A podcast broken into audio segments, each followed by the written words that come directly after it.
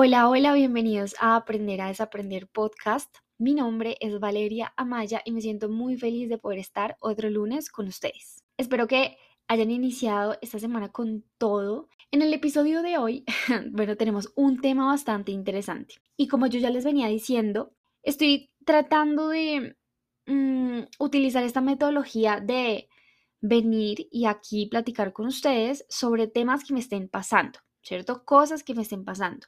No esperar a, solucionarlo y ya venir con la reflexión, sino ser un poquito más honesta, ser un poquito más abierta con ustedes y decirles, ok, me está pasando esto, quizás tengo una solución, quizás no, no sé cómo afrontarlo, eh, he investigado qué puedo hacer, pero hasta el momento no me ha pasado tal cosa, o sí, o he encontrado tal cosa, bueno, como algo un poquito más real. Y me gusta este ejercicio, me gusta porque siento que me ha ayudado mucho a reconocer lo que siento en este momento. Y en esta semana tuve un término muy presente en mi mente y es el tema de la responsabilidad afectiva. Bueno, ¿qué es la responsabilidad afectiva? La responsabilidad afectiva es ser conscientes de nuestros pensamientos, de nuestros sentimientos y tomar en cuenta los de la otra persona sea una relación amorosa, sea una relación familiar, sea una relación de amigos, sea una relación profesional, en cualquier tipo de relación, o sea, esto abarca todas las relaciones, ¿ok? Y entender que lo que digas y lo que hagas va a tener una consecuencia positiva o negativa en las emociones de las otras personas. Entonces yo creo que eh, hace como unos seis meses yo, yo vi, o a mí en mi algoritmo de TikTok, me comenzó a salir mucho este tema de la responsabilidad afectiva. Entonces como que, ay, no salgas con personas que no tienen responsabilidad afectiva. O te dice tal cosa y no tiene responsabilidad afectiva. Y yo veo, ok, ok, eso, eso a mí me dio mucha curiosidad, yo me puse a investigar y en, ese tiempo pues me di cuenta que pues la responsabilidad afectiva es muy importante para poder tener relaciones eh, duraderas y relaciones sanas y que obviamente la gente digamos como que tiende a relacionarlo un poquito más con relaciones de parejas, ¿sí? O sea, porque yo creo que ese es como el, el ejemplo más claro y más sencillo en el que puedo explicar este término. Entonces quizás lo pueda hablar entonces, partimos de un punto inicial. Tú eres una persona que comienza y entra a todo este mundo de las relaciones, de conocer personas, de enamorarse, de sentir gusto, de sentir pasión, de sentir curiosidad, bueno, y poco a poco, relación tras relación, tú vas adquiriendo qué? Experiencia.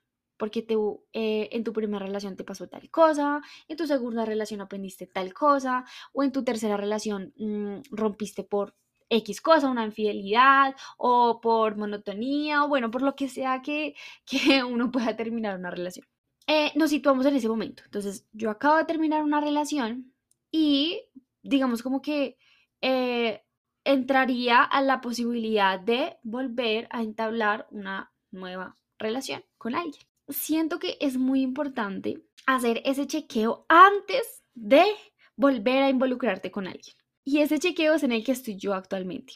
Estoy en esto porque, como les contaba, este mes me pasó de todo. Salí de mi zona de confort, bueno, me pasaron muchas cosas. Entonces siento que estoy en una etapa de reconocimiento de mis sentimientos.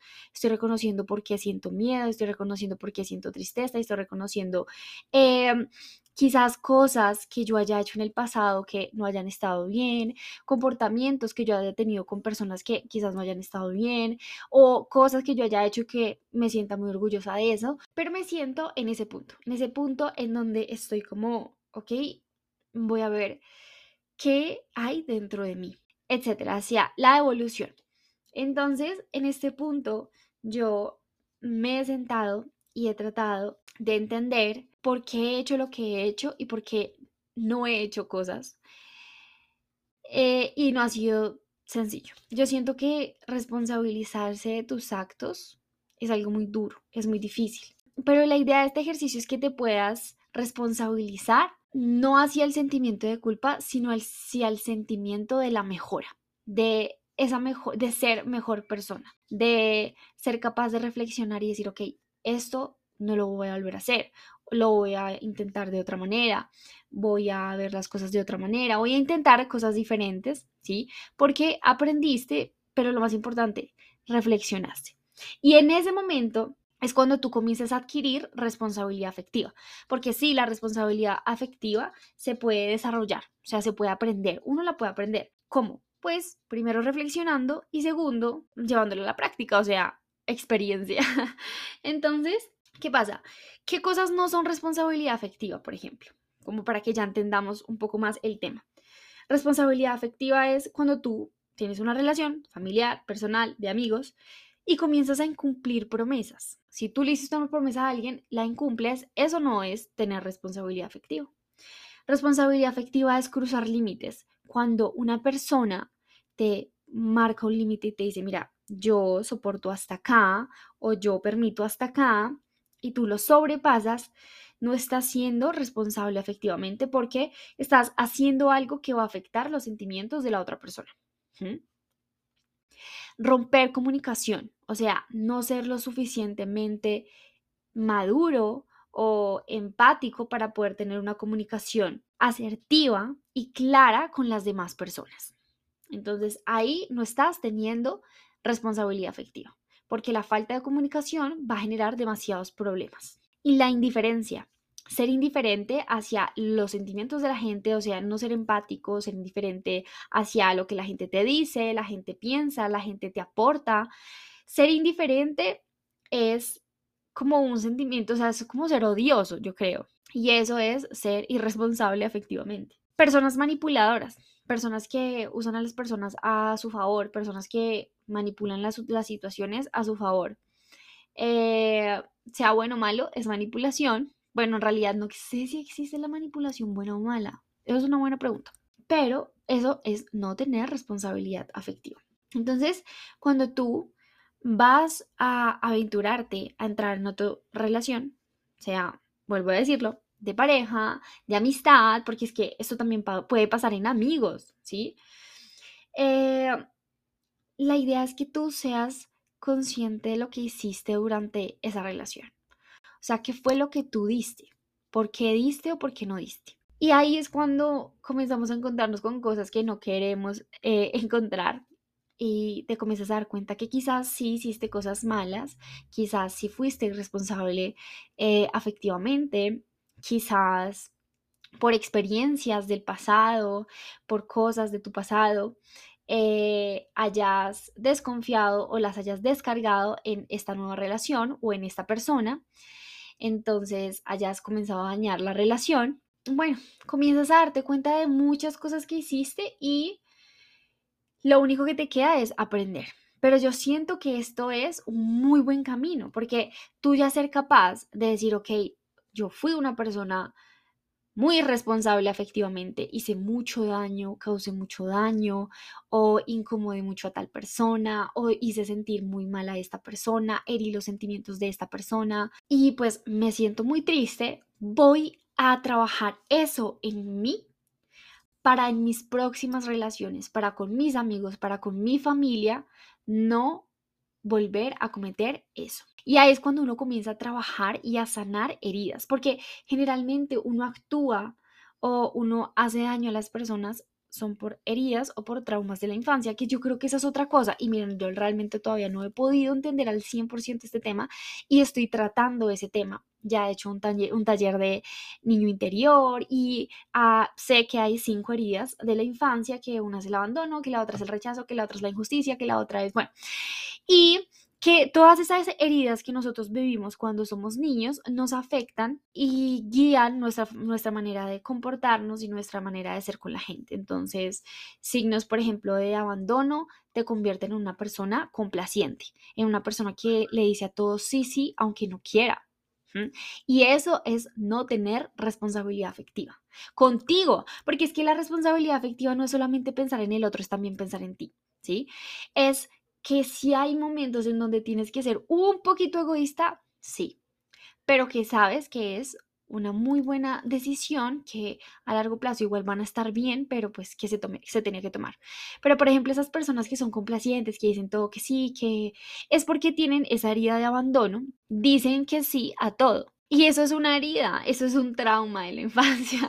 No significa que estés mal, pero yo creo que todos tenemos un trauma de la infancia. Ay, yo siento que esto es, es realmente increíble, o sea, para mí este tipo de temas me parecen fascinantes, entender cómo trabaja la mente del ser humano, todas las cosas que vivimos de pequeños nos afectan ahorita, inclusive la relación con tus padres también afecta eh, tu presente y tus relaciones actuales. Es algo súper, súper loco, pero yo siento que es muy necesario en algún punto de nuestra vida que todos seamos responsables y si vemos que nuestras relaciones siempre se ven afectadas, o sea, por ejemplo, que eres una persona que pierde muchos amigos, que eres una persona que pelea mucho con sus amigos, o que eres una persona que pelea mucho con sus padres, o que eres una persona que, eh, no sé, no puede, no, no logra tener una relación eh, afectiva, ¿cierto? O sea, de pareja sana, que solamente consigue, eh, no sé,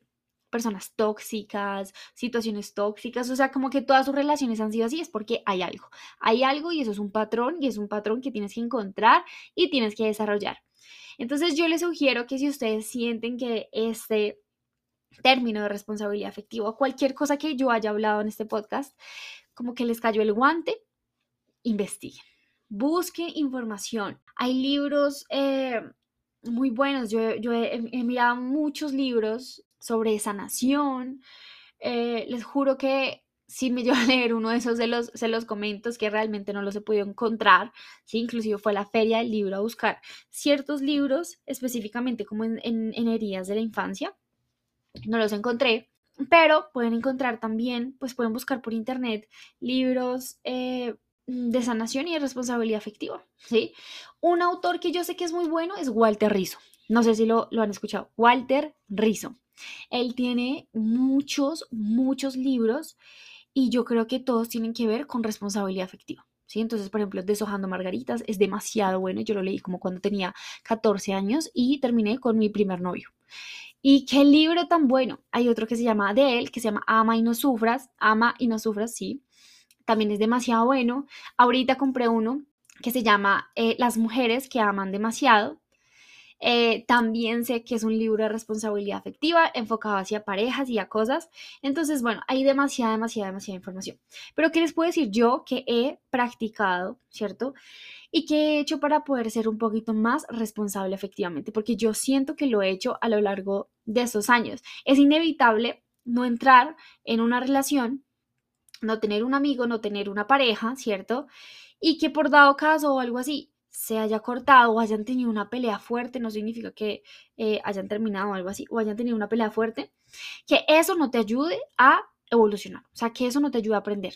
Yo siento que todo todo lo que has vivido con personas a lo largo de tu vida es experiencia y te sirve para entender y ser mucho más responsable efectivamente. Entonces, es por eso que la gente dice que uno siempre termina por ejemplo, Yo sé, es como un refrán súper maluco eh, a nivel eh, amoroso, pero eh, dicen que uno siempre debe terminar con alguien y conseguirse algo mejor. Pero conseguirse algo mejor no siento que tenga que ser conseguirse a una persona mejor, o sea, no que yo me consiga a alguien mejor, no, sino que si yo llego a entrar a una relación, yo voy a ser una mucho mejor persona. Y eso, ¿qué va a hacer? ¿Qué va a generar en mi nueva pareja, ejemplo? Pues que sea una persona que se da cuenta que yo soy responsable efectivamente y que por ende yo también reciba eso de él, o sea, que haya reciprocidad. Eso se dice así, reciprocidad, sí.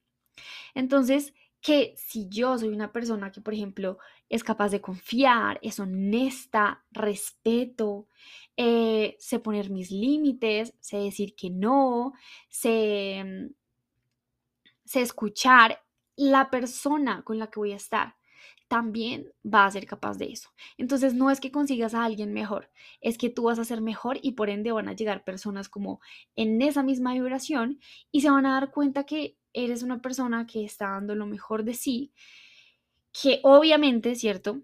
Eh, no significa ser complacente porque Ojo, la responsabilidad afectiva es de ambas partes, o sea, es pensar en el otro, pero también pensar en mí. Y si yo en algún momento me siento incómodo, responsabilidad afectiva es ser capaz de decirle a alguien, oye, me siento incómodo, es mejor que dejemos hasta acá. Una amistad tóxica, oye, me siento incómodo, valoro mucho tu amistad, eres una gran persona, pero hasta acá.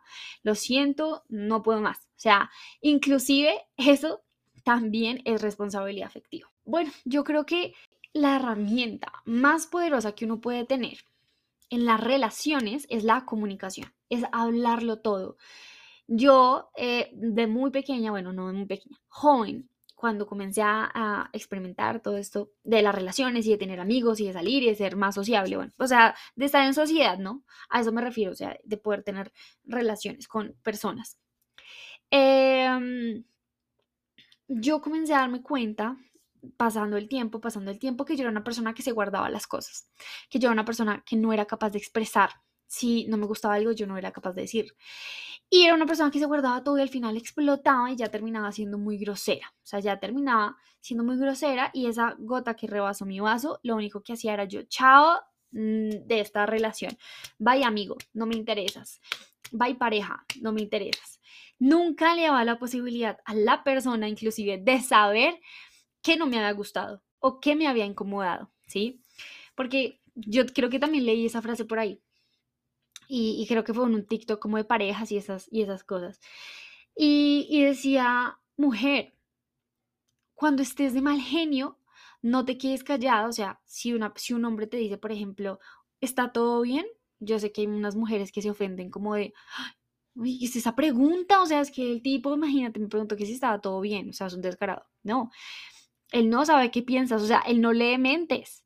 ¿Cierto? Tu amiga no lee mentes, tu amigo no lee mentes, tu mamá no lee tu mente. Entonces, si te preguntan que estás bien y tú sí tienes un problema o, si, o no estás bien, háblalo. O sea, cuéntales, diles, porque eso va a permitir solucionar. O si no hay solución, pues se va a saber. Pero yo creo que las personas también necesitan o merecen una explicación de, de, de digamos, como de nuestra actitud.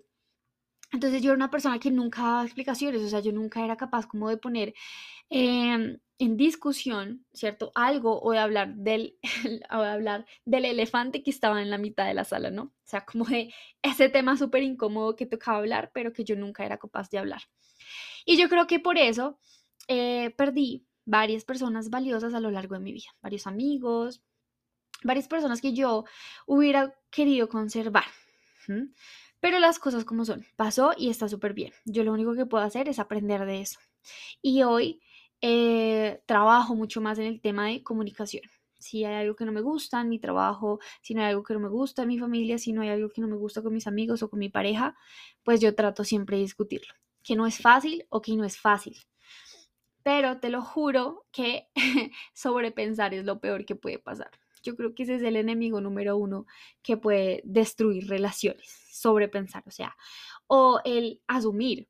Tú asumes que esta persona piensa eso, tú asumes que esta persona va a hacer esto, tú asumes que esa persona no, o sea, eso yo creo que es súper maluco. Entonces, eh, asumir es irresponsable afectivamente.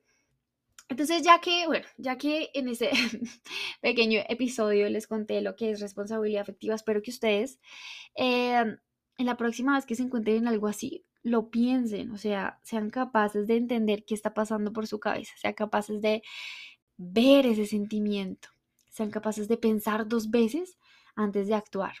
Decir, uy, lo que yo haga puede herir los sentimientos de esta persona. ¿Lo hago o mejor hablo con esa persona? Ya eso ya es responsabilidad afectiva, o sea, estás tratando de hacerlo.